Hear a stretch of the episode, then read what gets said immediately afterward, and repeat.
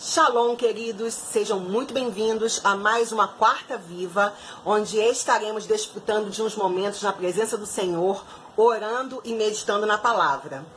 É, infelizmente, né, ainda estamos é, atravessando esse momento de isolamento, creio que estamos no final.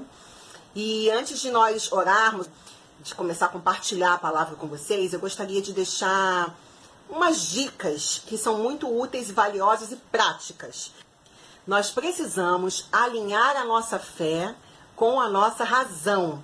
A fé diz respeito ao sobrenatural.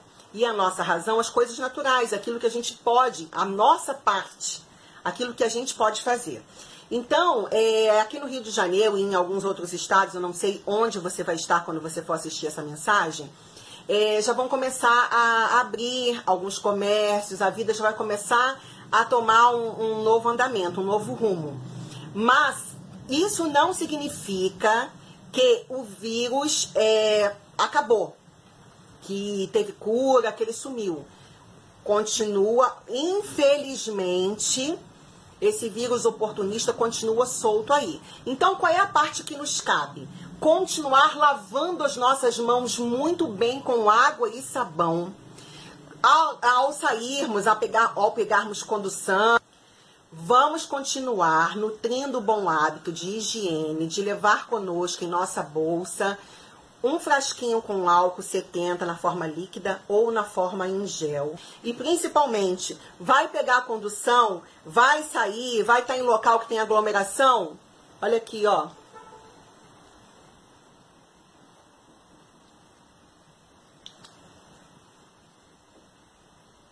Vá de máscara Colo leve a sua máscara, evite ficar colocando a mão na máscara toda hora. Você que usa óculos assim como eu, coloca o óculos direitinho, arruma sua máscara no rosto e usa a sua máscara. A máscara é para ficar cobrindo o nariz e a boca. Não é para ficar. Deixa eu tirar isso aqui que deu um. Peraí. Não é para ficar como algumas pessoas colocam aqui embaixo. O vírus não vai entrar no teu queixo. O vírus ele entra pela, pelo nariz pela boca. Então, não fica toda hora colocando a mão no seu rosto, não fica toda hora colocando a máscara aqui. Tem gente que fica com a máscara aqui, tem gente que fica com a máscara na testa. Não é. Isso aqui, isso aqui é para ficar cobrindo o teu nariz e a tua boca. Então, não pense que porque o comércio vai abrir, os shoppings vão abrir, que você vai começar a transitar para ir para o seu trabalho, que ah, acabou o vírus, agora eu posso sair, ir para o shopping, posso não sei o quê. Não. O vírus continua aí, nós precisamos continuar mantendo os nossos hábitos de saúde e de higiene. Não esqueçam disso, por favor. Não se deixem levar pela emoção de sair, né? afinal de contas, nós estamos há quase é, 90 dias dentro de casa. E infelizmente isso não significa que ainda foi encontrada uma cura, que o vírus acabou. Não. Então vamos continuar mantendo os nossos cuidados com a nossa higiene Lave as mãos, mantenha o seu ambiente da sua casa limpo, chão limpo, higienize as coisas. E outra, uma outra coisa que eu também gostaria de falar muito. É, muitas pessoas perderam seus empregos, muitas pessoas é, estão atravessando um período financeiro muito difícil. E algumas pessoas que foram demitidas tiveram a, vamos dizer assim, a benção de receber sua rescisão, porque muitas pessoas foram demitidas e não receberam.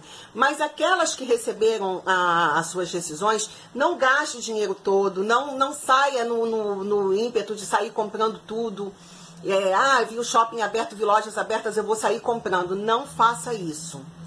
Guarde suas economias. 2021 já está chegando e com ele virá um período de recessão. Por mais que hajam por aí profetas dizendo que virá uma grande fartura, uma grande bênção, não sei o quê, queridos, a palavra de Deus ela não mente. Estamos em um tempo dificílimo sobre a terra.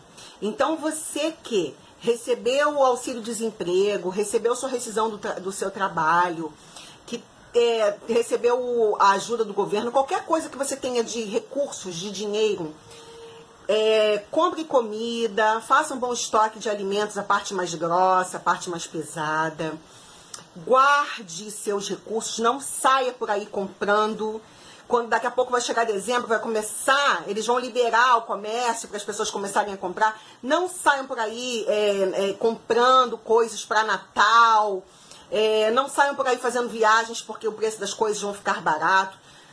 Guarde, guarde recursos, guarde, faça uma poupança, uma, uma pequena economia para que quando vier um momento difícil, você tenha como comprar alimento para você e para sua família, você tenha como comprar medicamento, você tenha como se manter. Então, assim, eu acho que é fundamental a gente cuidar da parte espiritual, mas também vamos ser práticos, vamos ser realistas e vamos ser racionais com aquilo que cabe a nós fazermos. Dados esses recados, vamos agora orar é, eu creio que muitas pessoas né, atravessaram esse momento de muita dificuldade. Algumas pessoas estão lutadas, outras estão enfermas, outras estão atravessando problemas de ordem familiar. Eu não sei qual é a sua questão, qual é o seu problema, mas eu sei que existe um Deus que trabalha nas nossas impossibilidades e que tem interesse em atuar na nossa vida e em vir em nosso socorro. Então vamos acessar o invisível, vamos acessar o trono de Deus, vamos colocar a nossa fé em prática e vamos orar nesse momento. Te convido a fechar seus olhos rapidinho, aonde quer que você esteja, seja na tua casa, dentro do teu carro, no teu trabalho, aonde você estiver agora, fecha o olho por um minuto e vamos orar. Pai, em nome de Yeshua Hamashia, eu quero entregar a vida dessa pessoa que está agora nesse momento assistindo esse vídeo, orando, Senhor, é, com um coração sincero, com um coração quebrantado na tua presença. Senhor, eu não conheço as necessidades dessa pessoa, mas o Senhor conhece. Vá ao encontro de cada uma delas, traga a resposta. Se for enfermidade, Senhor, que o Senhor traga cura. Se for uma porta de emprego que essa pessoa estiver precisando, Senhor, abra essa porta, Pai amado. Capacita essa pessoa, Pai, para que ela possa trabalhar e ter de onde tirar a sua renda e o seu sustento. Senhor, abençoa essas famílias, faça com que haja paz, com que haja harmonia dentro dos lares. E principalmente, Senhor, que cada pessoa que vai ouvir essa mensagem, que abra o coração, que se volte para Ti, Senhor. Que tenha sede e fome da Tua presença, sede e fome de conhecer a Tua palavra. É o que eu te peço e te agradeço, em nome de Yeshua Hamashia, nosso Senhor e Salvador. Amém. Bom, queridos, eu quero trazer para nossa reflexão hoje, nessa quarta viva, a história de uma pessoa que talvez você conheça, a gente já falou dele algumas vezes aqui, que é Jó. O próprio Deus faz uma narrativa no livro de Jó a respeito de quem ele era. A história conta que Jó era um homem muito próspero, era considerado um dos homens mais importantes da sociedade onde ele vivia. Todavia, ele era também e principalmente considerado pelo próprio Deus como o homem mais justo e piedoso sobre a terra. Ele desfrutava de um status digno de um príncipe, mas ele jamais se deixava levar pelaquilo que ele possuía. Tanto que Jó estava constantemente oferecendo sacrifícios a Deus pela vida dos seus filhos, porque ele temia que aqueles que os filhos dele estivessem pecando, estivessem afrontando a Deus de alguma forma.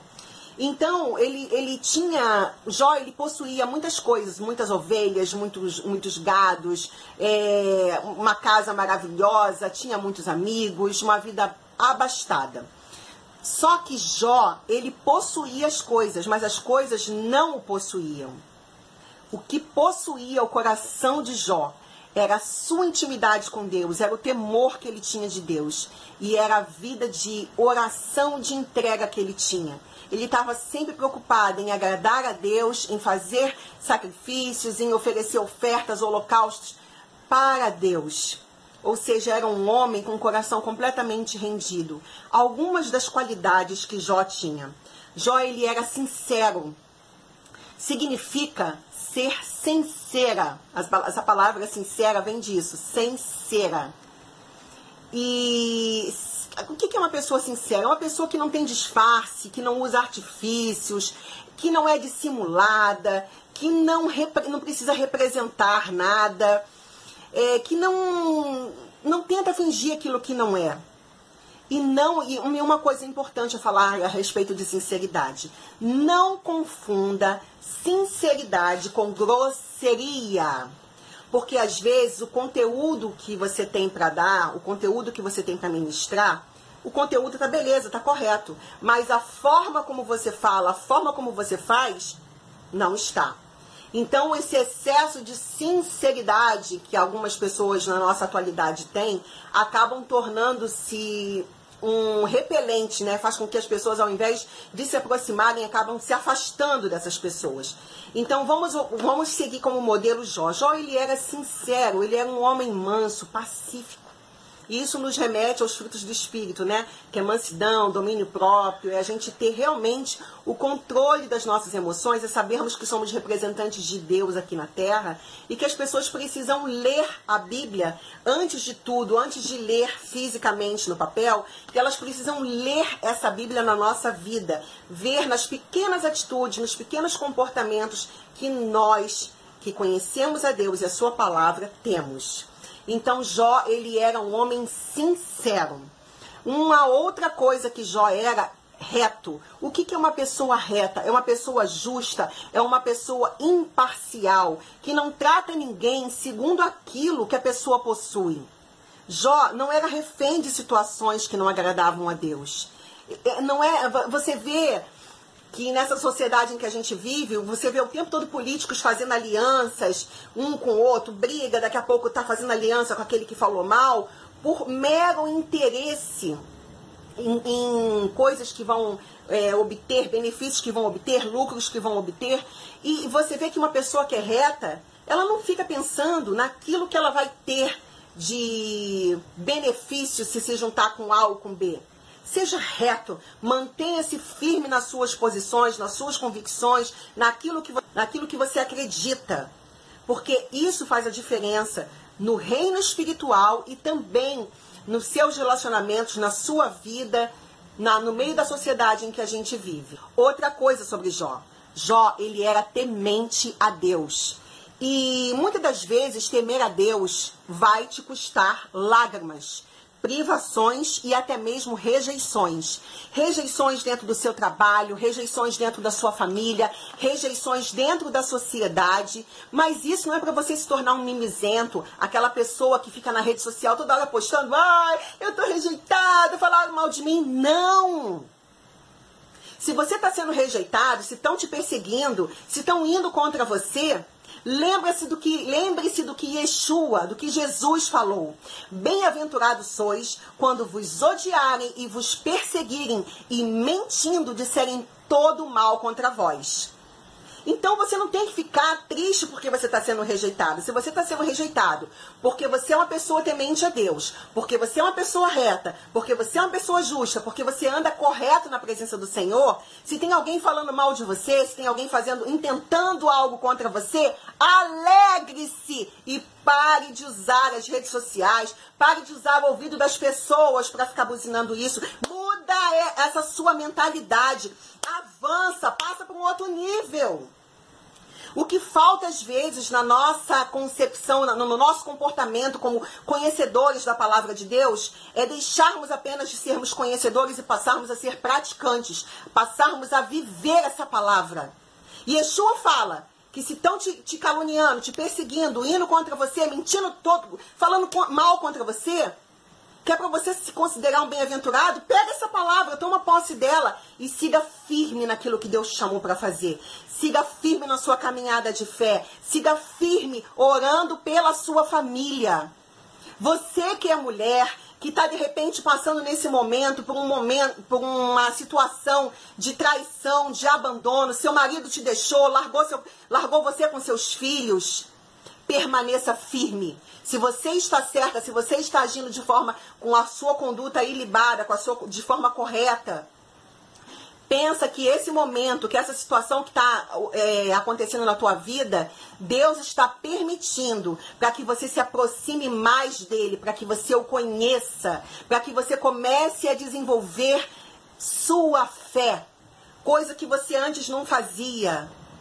Comece a caminhar a ouvir, a andar com pessoas que vão fazer diferença na tua vida, que vão fazer você sair do natural e invadir o sobrenatural, a viver na esfera de uma amizade, de uma aliança com Deus, como Jó andava, como Jó fazia. Porque Deus permitiu tudo aquilo. Satanás ele tocou por permissão de Deus na vida de Jó, só não tocou na sua alma, só não levou a sua vida. Sabe por quê? Porque a vida de Jó, assim como a minha e a sua, pertencem a Deus. Nós não estamos abandonados ao acaso, nós não estamos soltos aí ao destino, ao vento. Nós temos um Deus que cuida de nós, que tem interesse em nossa vida, que tem interesse em nos abençoar. Mas o maior de todos os interesses de Deus é que eu e você nos aproximemos mais dele. Então, retidão, ser justo, vai fazer às vezes com que você sofra, com que você chore, com que você fique triste, com que você se sinta às vezes desanimado, mas nenhuma dessas coisas é para fazer com que você pare. Muito pelo contrário, é para que você avance. A palavra de Deus também fala que Jó se desviava do mal, que Jó não vivia em pecado. Pare para pensar como tem sido a sua conduta, o que você tem feito, quais são as escolhas que você tem feito. Desvie-se daquilo que está roubando você de você mesmo, roubando você de Deus, roubando você da sua família, roubando você de ter uma vida abençoada, uma vida saudável.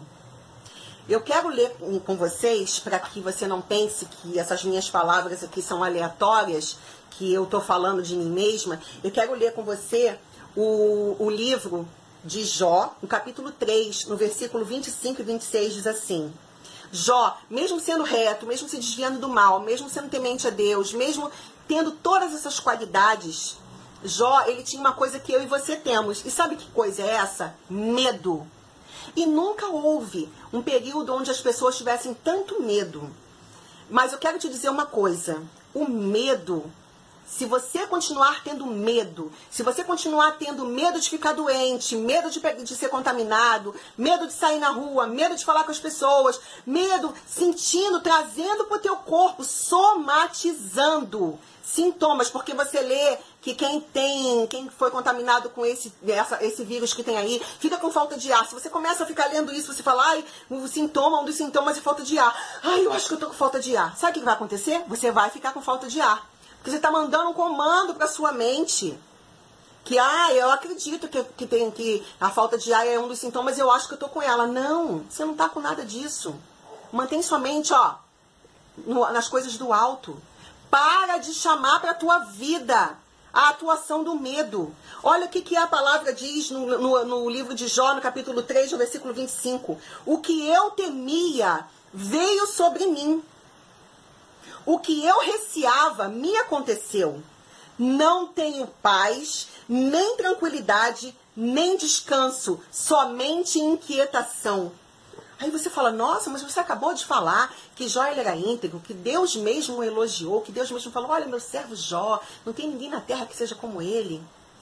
Mas Jó, quando ele fazia lá os sacrifícios, as, ofer as, as ofertas, a, a, adoração dele a Deus pelos filhos, ele também, dentro de si, guardadinho, escondidinho ali, ele tinha medo, no fundo, de que ele perdesse os filhos, de que ele perdesse suas, sua fazenda, seus bens. A gente não sabe quais eram os medos que estavam ali ocultos, né? É, disfarçados e, e não, não disfarçados, mas é, envolvidos naquela atmosfera de adoração. Às vezes você está servindo a Deus, você está na igreja, mas você está ali, ah, eu confio em Deus, mas confia, confia desconfiando. Tipo assim, ah, toma aqui, Deus, é aquele toma aqui, eu tô, tô, tô te entregando, mas tô pegando, porque vai que você não, não faz o que eu tô te pedindo, né? Não!